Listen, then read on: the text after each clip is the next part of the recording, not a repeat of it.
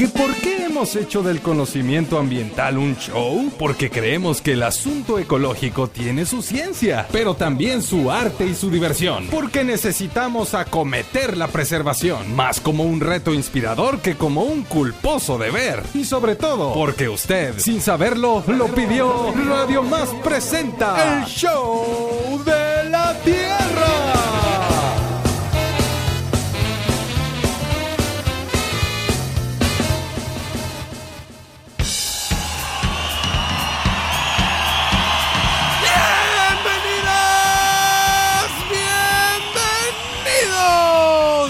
Al único programa que te recuerda que, como decía Mary Poppins, un poquito de azúcar toda purga endulzará, pero poquito, no le eches toda la cucharada copeteada, porque este día le decimos vete a la falta de cuidado. Esto es el show de la tierra.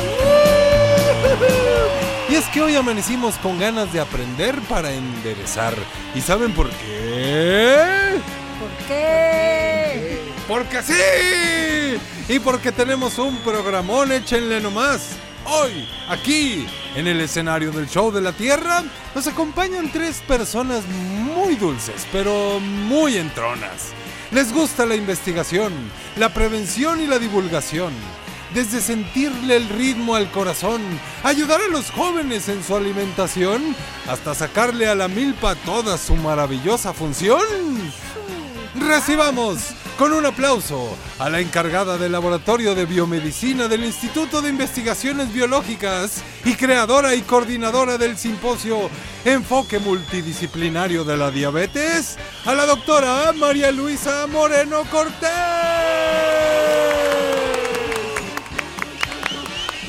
Quien viene acompañada por la doctora Elianora Aquino Bolaños del Centro de Investigaciones y Desarrollo en Alimentos CIDEA de la Universidad Veracruzana y ponente de este sim- simposio, junto también al investigador del Centro de, Investigadores, de Investigaciones Biomédicas de la UBE, el doctor José Enrique Mesa Alvarado. Tendremos además sonidos de la Tierra, netas del planeta y muchas cosas más.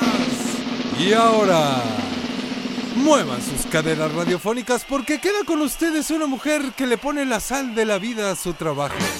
Endulza con la, la panela de su sonrisa y saltea la conversación con la salsa de su inteligencia. Un aplauso para Isela, la sazonadora Pacheco.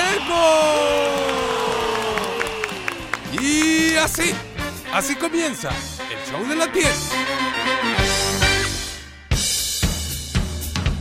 Muchas gracias, Bruno Terroncito de Azúcar Morena Rubio. Y gracias a todo el público showcero que se hermana con nosotros esta mañana en esto que es el show de la tierra. Ciencia, arte, cultura, ambiente, diversión. Aquí a través de la gran señal de Radio Más, como todas las veces, a nombre del equipo que hace posible este programa Celebramos el trabajo de académicas y académicos que se encuentran hoy aquí en el estudio. Ya escuchaban ustedes por parte del más gritón del equipo las credenciales que ellos reúnen, pues para compartirnos de sus investigaciones, de cómo están contribuyendo también a la socialización de estos conocimientos y saberes. Si hablamos de alimentación y si hablamos también, pues de toda una serie de digamos, de disciplinas que necesitan eh, coincidir para evaluar, para diagnosticar y para generar acciones de forma y de fondo si hablamos de la diabetes. Así que bueno, ya lo escuchamos aquí eh, por parte de Bruno, pero quisiéramos pedirles a ellos y a ellas que se presenten con la banda showcera.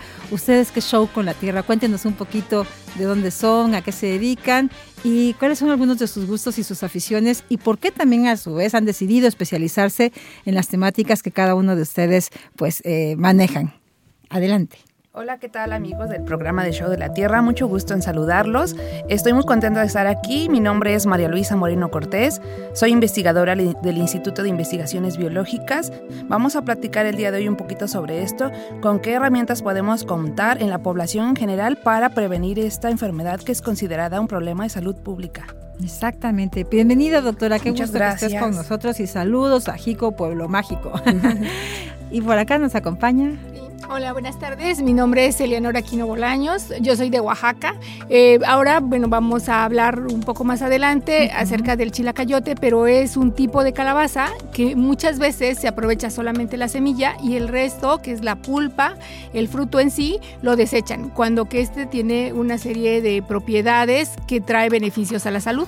Exactamente. Qué gusto saber que la Universidad Pública Veracruzana, nuestra máxima casa de estudios, la UB, cuenta con este centro de investigación y desarrollo en alimentos eh, al cual perteneces para generar esta información que hoy estaremos escuchando a detalle en este programa y en esta emisión especial. Y por acá nos acompaña. Hola, ¿qué tal banda chaucera? Eso. Eh, mi nombre es José Enrique Mesa Alvarado, soy académico también del Centro de Investigaciones Biomédicas de la Universidad Veracruzana. Y bueno, en, en este tema que abordamos referente a la diabetes, pues nuestra línea de investigación ha sido pues analizar cómo eh, nuestro organismo tiene una sincronización biológica. Nosotros tenemos reloj, nosotros estamos acostumbrados a dormirnos a cierta hora del día y eso no es casualidad. Hay todo un proceso fisiológico que se está desarrollando dentro del organismo que está coordinando estas actividades este, reproductivas, metabólicas, hay una temporalidad. Entonces, ¿qué es lo que pasa con nuestros estilos de vida modernos? Que pues le restamos ya importancia al, al, sueño, el ciclo sueño-vigilia es un ritmo que se llama circadiano, le estamos restando mucha importancia a esto y entonces es muy común que nos desvelemos, que estemos expuestos a luz artificial durante la noche y toda esa es información fótica que llega a nuestro cerebro y confunde nuestro, nuestra fisiología. Y entonces esto lo que está haciendo es que hay una, se llama, el proceso se llama cronodisrupción.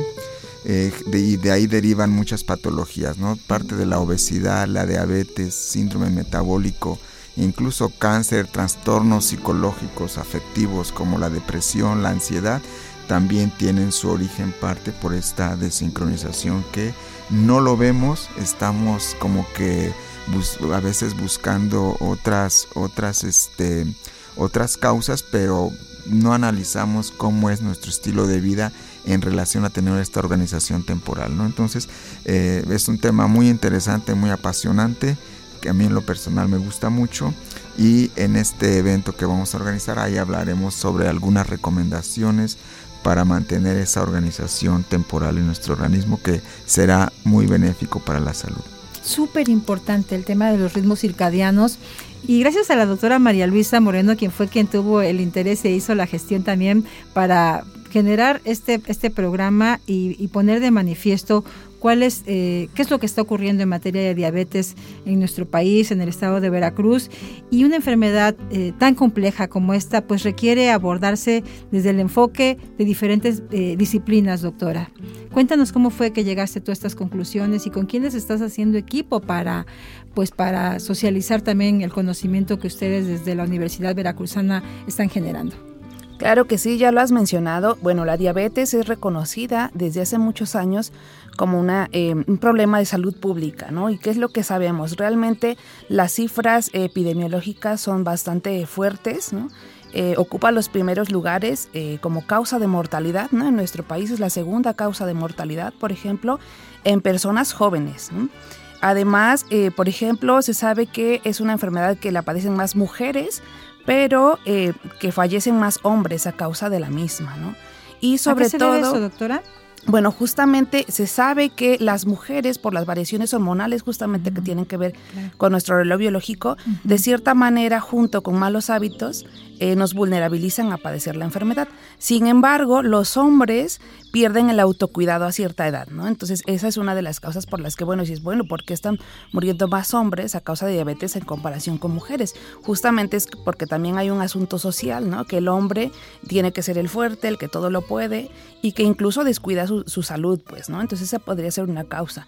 Entonces, en este contexto epidemiológico, eh, realmente con datos muy alarmantes, las cifras van en aumento, ya lo comentabas hace unos minutos, eh, es importante contar con herramientas ¿eh? sumamente sencillas que podemos adaptar a nuestros hábitos diarios, a nuestro diario vivir que pueden precisamente ayudarnos tanto por un lado a detectarla de manera oportuna como por otro establecer hábitos de vida saludables que promuevan tanto su prevención como su control.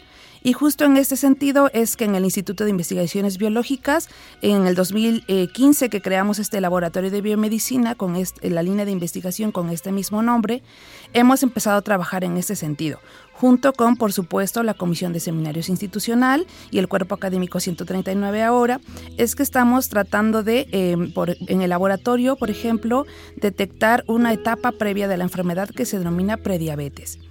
¿Qué es esto? Es una etapa, sí, que nos ofrece la oportunidad de al menos 10 años eh, detectar la enfermedad y tenemos ese marco de tiempo en el que podemos hacer cambios a nuestros hábitos y esto nos va a permitir evitar que progrese a diabetes o evitar incluso que la enfermedad se presente.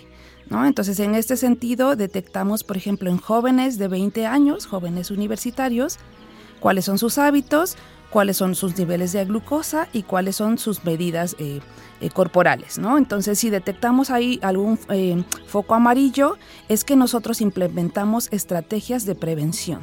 ¿Cuáles son estas? Lo que se denominan estilos de vida saludable. Hemos escuchado hablar, somos lo que comemos. ¿no? Seguramente a uno nos pone así, ay, ¿qué como, no? Aquí tenemos una sección que se llama Somos lo que comemos. Ajá, ¿no? Y yo a eso les preguntaría también, ¿somos lo que dormimos. Exacto. O somos lo que bebemos o somos cuánto nos movemos. ¿no? Entonces yo les pregunto a ustedes, audiencia, queridos showceros, ¿cuánto, ¿cuántas horas dormimos, por ejemplo? ¿no? Ya lo comentaba el doctor Enrique hace un rato, ¿no? ¿Cuánto dormimos? ¿no? Pareciera no ser importante, pero justamente es uno de los factores que nos ponen en riesgo de padecer la enfermedad. ¿no? Entonces, además de eso, el abordaje eh, emocional es sumamente importante, ¿no? En muchas ocasiones, sobre todo las mujeres, suprimimos emociones negativas, ¿no? Estamos enfadadas, estamos tristes, estresadas y ¿qué decimos? Todo está bien, todo está bajo control. Pero esa supresión emocional, ¿qué creen? Aumentan niveles de ciertas hormonas, ¿no? como el cortisol, ¿no? el tan temido cortisol, ¿no? que si bien nos mantiene activas y como todo bajo control, promueve un estado de inflamación al interior de nuestro cuerpo. ¿Y qué pasa cuando estamos inflamados por tiempos prolongados? Bueno, pues también nos ponemos en riesgo de subir de peso, de que nuestra presión arterial suba, que tengamos alguna afección del corazón y diabetes, ¿no? Entonces todo esto es lo que nosotros tratamos de detectar en el laboratorio con el grupo de trabajo y establecer medidas eh, que mejoren nuestros hábitos, ¿sí? Y por supuesto que promuevan que la enfermedad pues no, no, aparezca pronto o no aparezca incluso, ¿no? Porque hay algo que se llaman los factores de riesgo no modificables, ¿no? O sea, si tengo cierta edad, género, antecedentes familiares de diabetes, ya no lo puedo cambiar, ¿no? O sea, ya es lo que traigo codificado en cada uno de mis genes, en cada una de mis células, pero hay algo que se llaman factores de riesgo modificables, los que sí podemos cambiar, ¿no? Entonces justamente nos enfocamos a esto. Uy, doctora, ya acabas de poner, te, aplaudimos la producción. La carta sobre la mesa. sí, exactamente. Ya pusiste las cartas sobre la mesa, esto se pone muy bueno. Tenemos un montón de dudas y de preguntas que hacerles a nuestros invitados esta mañana. Yo creo que ya esta dosis de información es suficiente para que usted se quede con la reflexión. Vamos a pausa y regresamos en este show de la Tierra. Mientras vamos y regresamos de un corte, no esperes ni desesperes. Haz algo. Siembra un árbol, salva una especie, cambia un paradigma, repara una fuga, libera una tortuga, entretente en algo. Mientras regresamos con el show de la Tierra.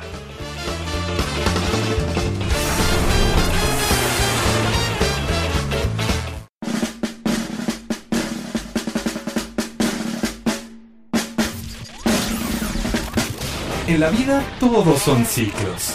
Vuelve el mar, vuelve el viento, vuelven las estaciones. Y nosotros estamos ya en el show de la Tierra. Continuamos.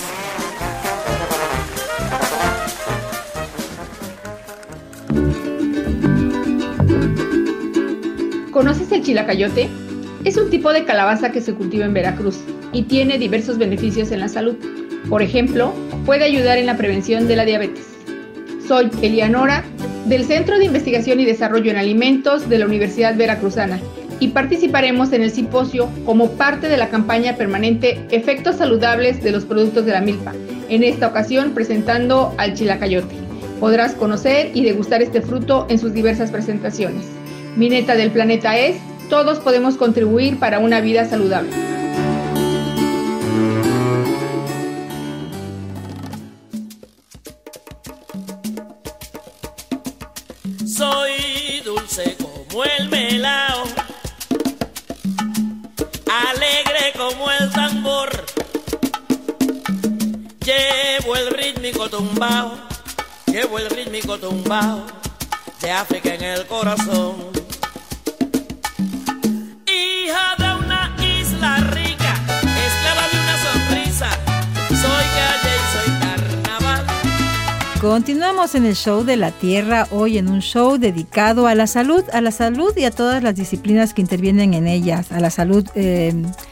del cuerpo y también de la mente y, de, y, y también en ese sentido, pues eso, estar conscientes de que si hablamos de enfermedades como la diabetes, ya nos decían nuestras invitadas previo a la pausa, que existe una serie de condiciones y de información que puede ser, eh, que en algunos casos sea algo hereditario, pero hay un montón de otras acciones que podemos llevar a cabo si pretendemos eh, modificar eh, estos escenarios y echar mano de la ciencia. ¿Quién dice yo? ¿Quién nos contesta qué es la diabetes y qué le provoca a nuestro cuerpo?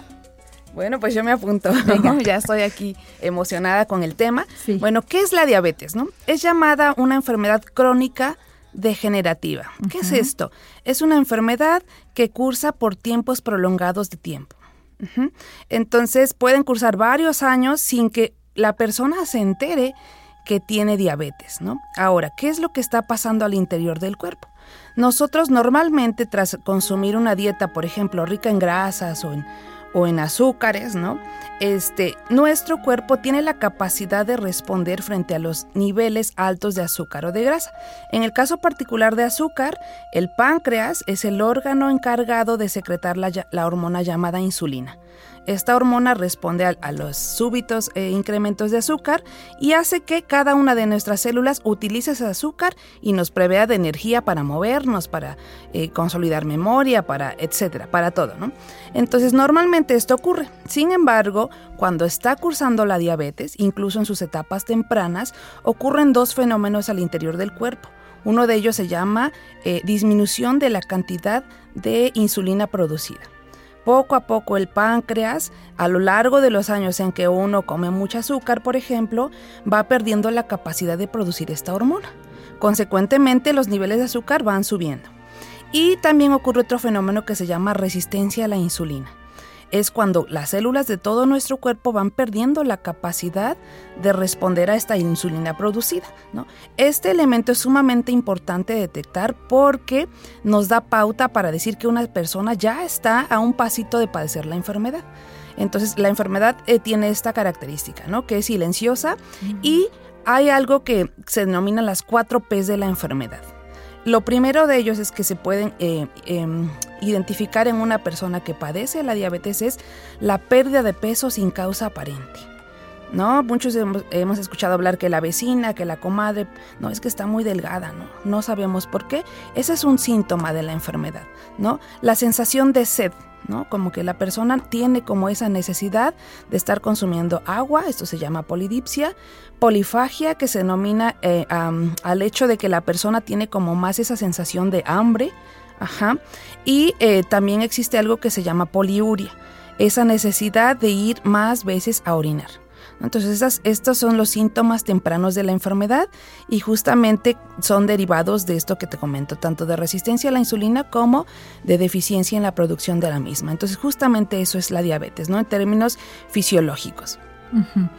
Y, pues es un hecho que necesitamos abordar también esta enfermedad con una perspectiva o con un enfoque de salud pública. Es un problema también ya en materia de salud pública, doctora. Así es. Entonces, eh, precisamente la importancia de abordar este tema desde un enfoque multidisciplinario es ahí donde entran los alimentos. Entonces, nosotros en el Centro de Investigación y Desarrollo en Alimentos generamos información, hacemos análisis, y, eh, ya sea en, de, de laboratorio, análisis químicos. También eh, se realizan análisis en modelos animales o básicamente.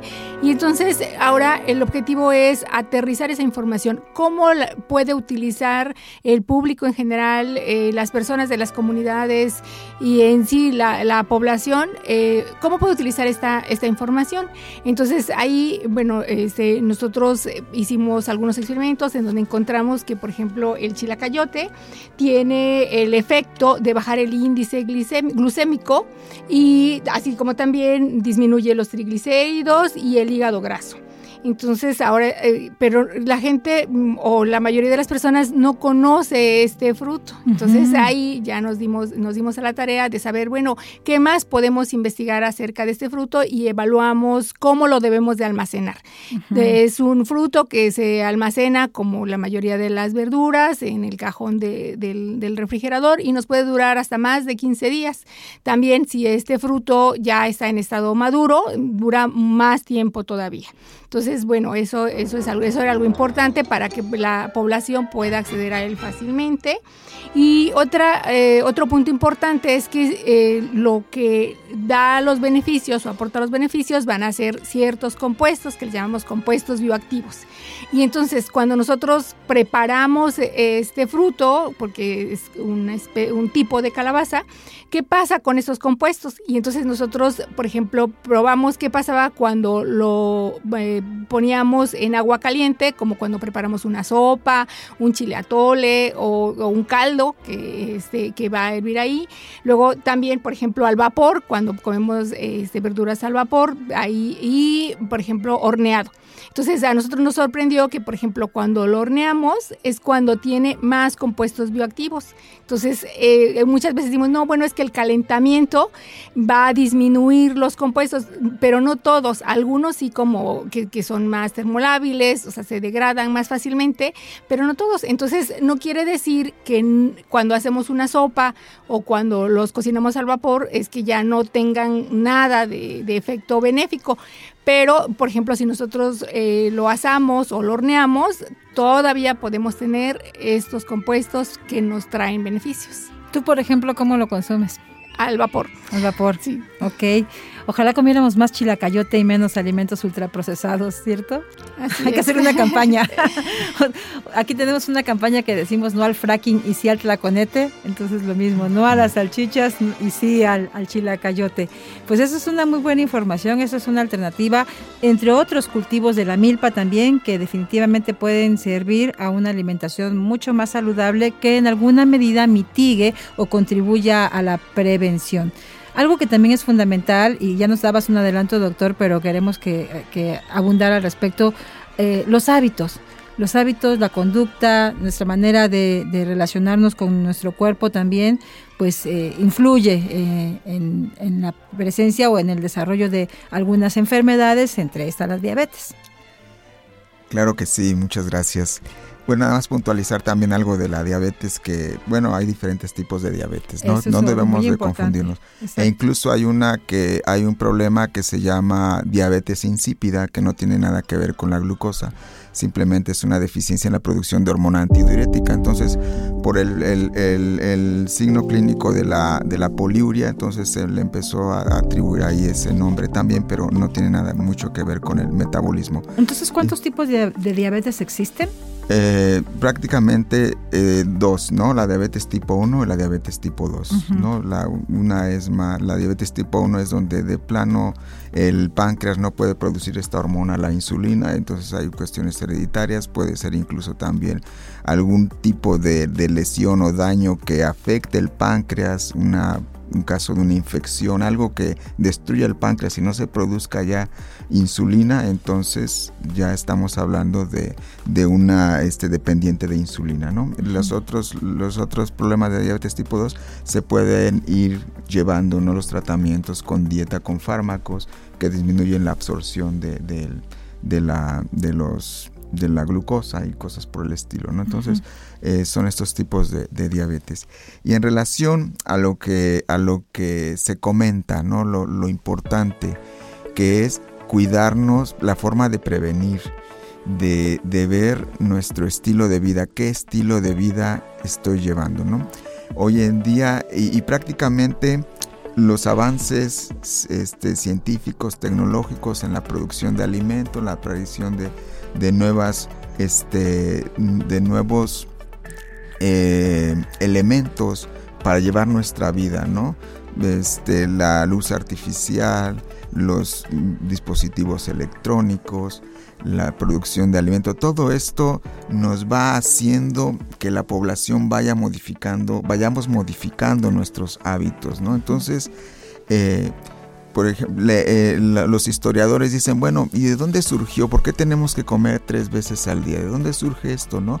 Anteriormente se acostumbraba, las primeras civilizaciones se acostumbraba una vez al día y después algunas colaciones y, de repente empieza a ver ya... Oye, no eran ni gordos ni diabéticos. No, eran ni gordos ni diabéticos. de hecho, algunos auto... Bueno, y todo esto a lo largo del tiempo va, va, este, vamos teniendo modificaciones genéticas también, ¿no? Oh, Entonces, eh, va habiendo estas modificaciones y de hecho se dice, bueno, es que hoy en día eh, somos una población con una genética vieja, pero con un estilo de vida o, nuevos o estímulos nuevos, ¿no? Entonces, que todavía nos está llevando tiempo de adaptarnos a esto y nos llevará, y durante este proceso de adaptación irán surgiendo todos este tipo de, de problemas, ¿no? Entonces, hoy en día, pues ya tenemos mayor disponibilidad de alimentos, podemos tener el refrigerador ahí, pues con, con la reserva, ¿no?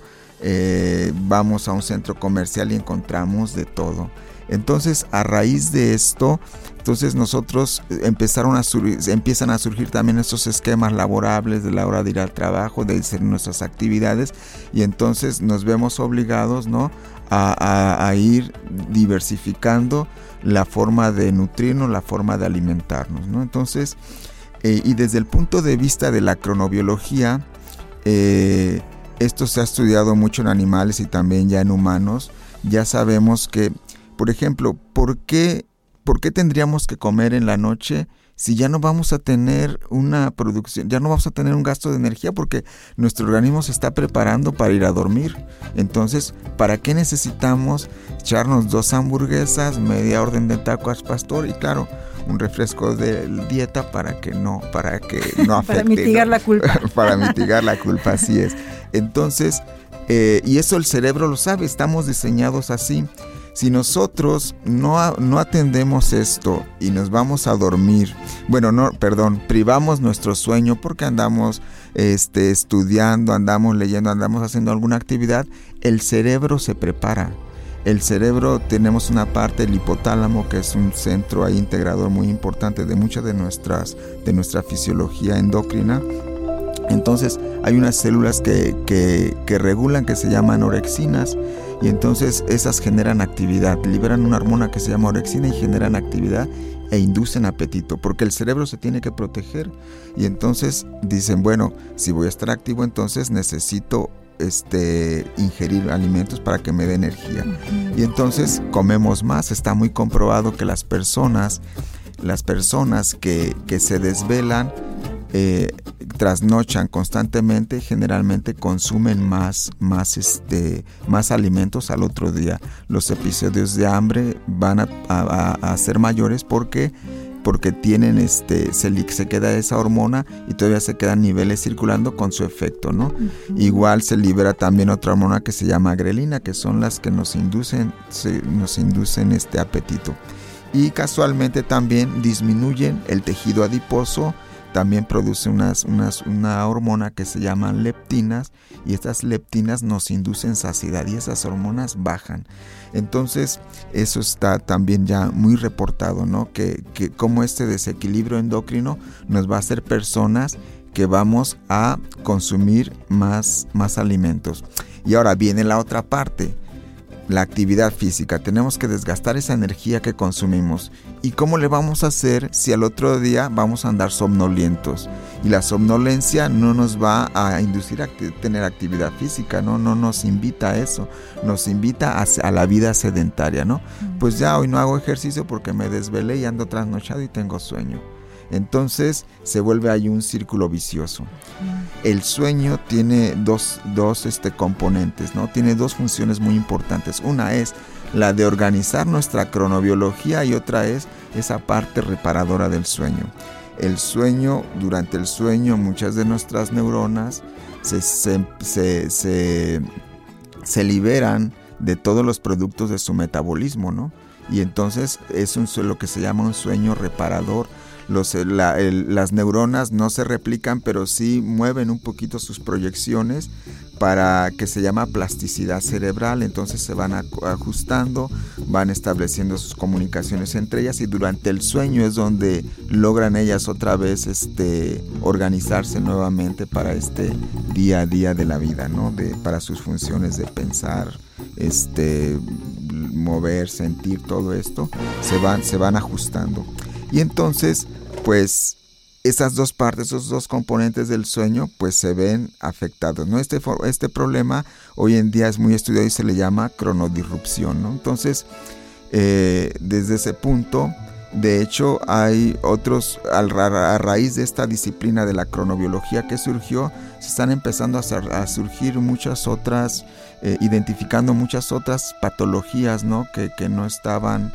Eh, este, abordadas desde, desde, esta óptica, ¿no? El problema también, por ejemplo, el jet lag social, ¿no? Que dice, bueno, ¿y qué es el jet lag social? Bueno, pues es esta condición de que las personas muchas veces entre semana, como tenemos el compromiso de levantarnos al otro día temprano, pues nos dormimos a cierta hora. Pero ¿qué pasa los fines de semana, las vacaciones, cuando no tenemos ese compromiso, esa presión social? Se nos es muy fácil, bueno, pues me quedo viendo una serie, me quedo viendo una película, me voy con los amigos. Y entonces, si uno piensa, cuando uno las, el, cómo es el estilo de vida social en las personas, generalmente desde el viernes, empiezan viernes, sábado y domingo, tienen este desfase de, de los horarios para irse a dormir y entonces esto que acarrea también una desincronización y entonces también es uno de los factores muy importantes para generar obesidad, que es una de las principales este, causas de desarrollar diabetes, ¿no? la resistencia a la, insulina. Entonces, pues eh, un día tuve la oportunidad de ir a una escuela primaria y estaba hablando de este tema con los niños y por casualidad se me ocurrió preguntarles, oigan, ¿y ustedes a qué hora se duermen, no? Y sorprendentemente sí. me fui para atrás como que a la una de la mañana un niño que, que prácticamente su cerebro en esa, en esa etapa es cuando está desarrollándose todavía hay este hay es muy importante el sueño, ¿no? El sueño reparador en los niños este, y, dije, no, pues, digo, pues, ¿y tus papás no te dicen nada? ¿No te mandan a dormir o algo? Dice, no, pues es que mis papás, y digo, ¿y qué haces? Y pues estoy con el celular. Y dicen, jugando o hablando, cosas. Y tus papás no te dicen, no, porque ellos también están con el celular. Entonces, preocupante. Ajá, eh, eh, eh, sí, en realidad sí me quedé así como, bueno, este, pues no, yo les dije, le digo, pues es algo que no deben de hacer y que ustedes deben de decirles a, a, su papá, ¿no? Y, un punto importante de estos dispositivos también electrónicos es que nuestro reloj principal está en el cerebro, en una estructura así muy pequeñita, es muy pequeño el reloj, es una acumulación de neuronas del tamaño de un alpiste, ¿no? Así, muy pequeño, ¿no? Pero con la capacidad para recibir la iluminación, el sol, y entonces recibir esa iluminación y entonces empezar a activarse, empezar a mandar, tiene, hay proyecciones de neuronas que se comunican, ahí está en el hipotálamo y se comunica con otras neuronas y dicen, oye, ya es de día, y entonces a ver, las hormonas empiezan a liberarse, empiezan, y a raíz de esto, entonces la, la, la la luz artificial entonces en la noche también es un confunde al reloj, ¿no? Es un factor que lo confunde y entonces se genera esta confusión, entonces hay también una desincronización. Todo esto compromete a nuestro organismo. Vivimos tiempos de un exceso de estímulos de, mucho tipo eh, y creo que, como usted bien dice, el sueño reparador es importante. Eh, el el deporte o la actividad física programada también, la buena alimentación y muchas acciones más de las cuales seguiremos conversando en unos instantes. Por lo pronto, eh, recordarle a la gente que están escuchando hoy un programa especial del Show de la Tierra dedicado a la diabetes con tres especialistas en distintas disciplinas, pero que nos están haciendo reflexionar muchísimo sobre cuáles de estos hábitos están incluidos en nuestras actividades y que tendríamos que estarnos replanteando si queremos pues eh, contribuir a la prevención. es momento de eh, dar un respiro artístico. Vamos a escuchar los sonidos de la tierra. Eh, preparó una sorpresa para esta emisión el poeta del equipo Rafa Campos y regresamos. La tierra es la musa de una profunda canción de amor. Los sonidos de la tierra con Rafael Campos. ¿Qué tal amigas y amigos del Show de la Tierra? Hoy estamos tratando un tema muy importante, fundamental para el ecosistema de la salud de todos nosotros, la visión acerca de la diabetes, un problema, como lo han mencionado en la mesa, de salud pública y que pareciera que es sinónimo de la palabra azúcar o de la palabra dulzura.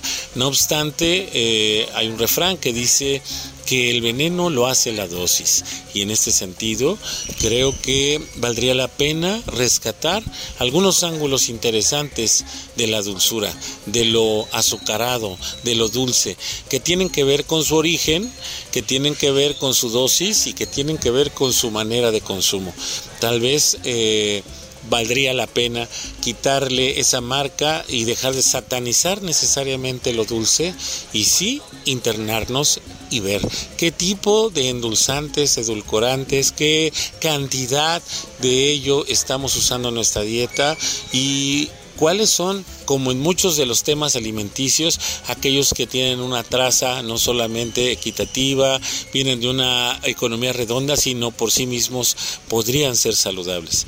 Para regresarnos a este paraíso de dulzura, hoy tenemos a Héctor Lavoe, un tremendo cantante puertorriqueño, una voz incomparable e inmortal, con esto que es paraíso de dulzura aquí en los sonidos de la tierra.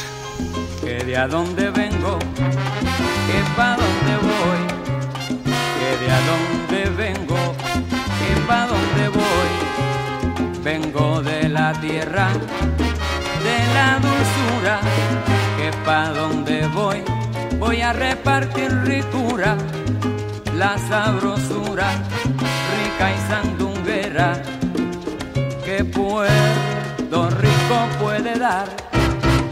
Lole, lola, y lole, lola. Yo la reparto por donde quiera, en valles, montes y las praderas, con mi cantar rico y sin igual. Al que me escucha, lo pongo a gozar.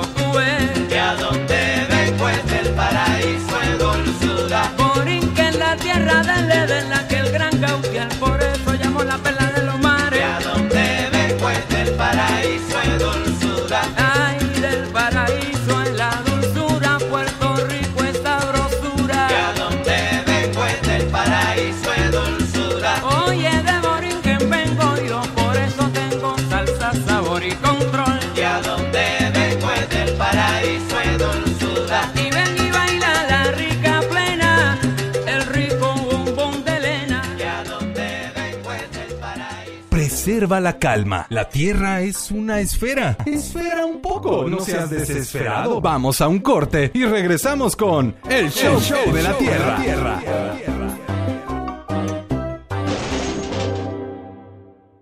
¿Quién dijo que nos habíamos extinguido? Este tiempo solo nos sirvió para evolucionar. Ya estamos de regreso con El Show de la Tierra.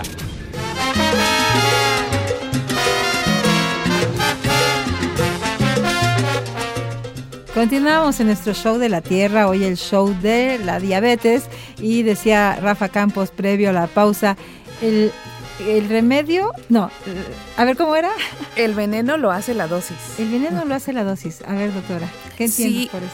Eh, En este contexto de la diabetes, ¿no? ¿Qué es lo que pasa cuando a una persona le detectan esta enfermedad? Hay que considerar varios elementos. Primero, el impacto emocional que esto implica. Sí. ¿no? Porque en muchas ocasiones, ya lo platicábamos, este, la enfermedad se ve como si fuera una enfermedad terminal. Hay un ya estigma, me voy a morir. Hay un estigma. Exactamente, por supuesto. Y entra el paciente en esta fase que dice, creo que comúnmente lo hemos escuchado, sea de azúcar o sea de sal, me he de morir, ¿no? Mm. Entonces hay un desbalance tanto emocional como fisiológico que hace que los pacientes tiendan a consumir más azúcar. Entonces, ¿qué es lo que pasa? Ocurre este fenómeno que se llama hambre emocional. ¿no? O apetito emocional. Entonces, muchas ocasiones asociamos lo que consumimos con una emoción. Hoy me siento triste, me siento enojada, como chocolate. Sin embargo, en el afán de cuidarse, acuden a ciertos especialistas que lo primero que le dicen es, te prohíbo que comas pan, te prohíbo que tomes refresco. ¿No? Y yo siempre digo, lo prohibido es lo que más te va a llamar la atención. Entonces tenemos que tener mucho cuidado en el abordaje alimenticio de la enfermedad. ¿A qué me refiero narrativas. con esto? Exactamente, ¿no? No prohibir consumo de alimentos, ¿no? Porque hay estudios que dicen que el consumo de, de, de, por ejemplo, maíz, de pozole, de tortilla, de pan, ayuda a normalizar niveles de triglicéridos o colesterol. Y tú dices, ¿qué óvole? Entonces, ¿qué como? ¿O cuánto? Yo más bien les diría cuánto vamos a comer. Ándale. Entonces, más que caer en dietas restrictivas o prohibitivas, es como invitarles a que al momento de que vayamos a comer, rediseñemos nuestro plato, lo que se llama el plato del buen comer, ¿no? Observemos qué estoy comiendo, ¿no? En mi plato hay mucha azúcar, hay mucha grasa, hay muchos embutidos. Bueno, ¿y qué tal que en lugar de que mi plato tenga todos estos eh, productos, empiezo a hacerlo una alimentación balanceada, una alimentación variada, variada, perdón, que tenga muchos colores, muchas texturas, muchos sabores, ¿no? Bueno, y ahí le incluyo frutas, le incluyo verdura, le, le incluyo este, proteína, le incluyo granos, ¿no? Aguas de sabores de los que querramos, ¿no? Entonces, yo sí le diría a la población que no caigamos en ese tipo de, de hábitos restrictivos, sino más bien a replanear nuestra alimentación. Exacto. También sería importante darnos la oportunidad de explorar los alimentos que ya en su momento nuestros abuelitos consumían y que cada vez se han ido perdiendo más. Nosotros tenemos una gran variedad de tipos de frijol, eh, de, de diferentes colores, sabores, tamaños, y entonces la forma de cómo nosotros los podemos preparar es lo dejamos a nuestra imaginación y entonces ahí tenemos una muy amplia gama. Lo mismo pasa eh, en, el, en el caso del maíz y entonces no nos quedemos con solamente el maíz blanco. Tenemos también los maíces eh, azules, eh, los hay maíces rojos, amarillos y no se diga, por ejemplo, en cuanto a los quelites. Eh, Exacto. Eso es algo que forma parte de- superalimento. forma parte del, del sistema Milpa y entonces que ahí están y entonces aprovechar todo lo que lo que nosotros tenemos. Una recomendación final, doctor, que te gustaría brindarle a nuestra audiencia para que se quede eso, con un, con un sabor de boca dulce, saludable y con esperanza. Ok, muchas gracias. Bueno, pues yo lo que les recomendaría es eh, ser felices y dormir, seguir a la naturaleza, Mm. o sea, en cuestión del tiempo, ¿sí? Eh, respetarnos, respetar nuestro organismo, respetar sus, los tiempos del organismo. O sea, sí, aquí en, en lo que es la cronobiología, la rutina sí aplica. Claro. ¿sí? Nosotros, o sea, si, si nosotros hacemos, ajust- tratamos de ajustar nuestras actividades a nuestro reloj biológico, vamos a ser personas sanas, vamos a ser personas felices. Ujú. Entonces, simplemente dormir a nuestras horas, dices, quisiera yo dormir a mis horas, por ahí se dice coloquialmente, Sí. ¿no? Entonces, hay que hacerlo, ¿no? Hay Los- que dormir a las horas. Los rituales y las rutinas regularmente eh, son positivos. Tienen, Así tienen, dan, dan saldos a favor. Así que reconsiderémoslos, por favor. Dejemos de hacerle mala fama a las rutinas que no siempre son malas. Oigan, pues eh, nos fue muy rápido el programa. Queremos emplazarlos a que vuelvan. Quisiéramos que, de manera frecuente estén con nuestros contenidos porque estamos conscientes de la necesidad de hablar más de esta información, de, de desmitificarla y de conocer más mitos y realidades alrededor de la diabetes. Finalmente, les pediría a cada uno que nos den su neta de planeta y datos de contacto, algún correo electrónico en el que la gente pueda conocer más del trabajo que ustedes realizan. Doctora. Sí, eh, mi neta del planeta es todos podemos contribuir para una vida saludable. Eh, ¿a ¿Dónde te escriben? eliaquino.mx. Muy bien. Doctor. Venga de tu ronco pecho. ¿Tu neta del planeta cuál sería? Mi neta del planeta es dormir a mis horas. Eso, muy bien. ¿Tu correo? Mi correo es enmesa con z arroba v.mx. Con gusto ahí atenderé sus dudas. Muchas gracias. Para cerrar nuestra emisión, doctora. Claro que sí, con gusto. La neta del planeta es que la diabetes se puede prevenir con hábitos saludables y no con medicación. Eso. Y- ahí, ahí está el tema de la próxima emisión, ¿eh? Por supuesto, por supuesto, con todo gusto aquí estaré. Y me pueden contactar, por favor, a lumoreno.v.mx. Gracias. Pues muchas gracias a ustedes por haber venido al show de la Tierra esta mañana y los esperamos pronto por acá. Y es momento de despedir esta emisión. Lo hacemos como es tradición, conciencia y poesía en voz de Mauro Domínguez Medina. Después de escuchar atento, me llevo en los parietales los músculos decimales fuertes de conocimiento, con un agradecimiento a la biología y su rama. Me adaptaré al panorama ya que esta edición se cierra a oír el show de la Tierra hasta el siguiente programa. Nos vamos, Bruno Suricatillo Rubio.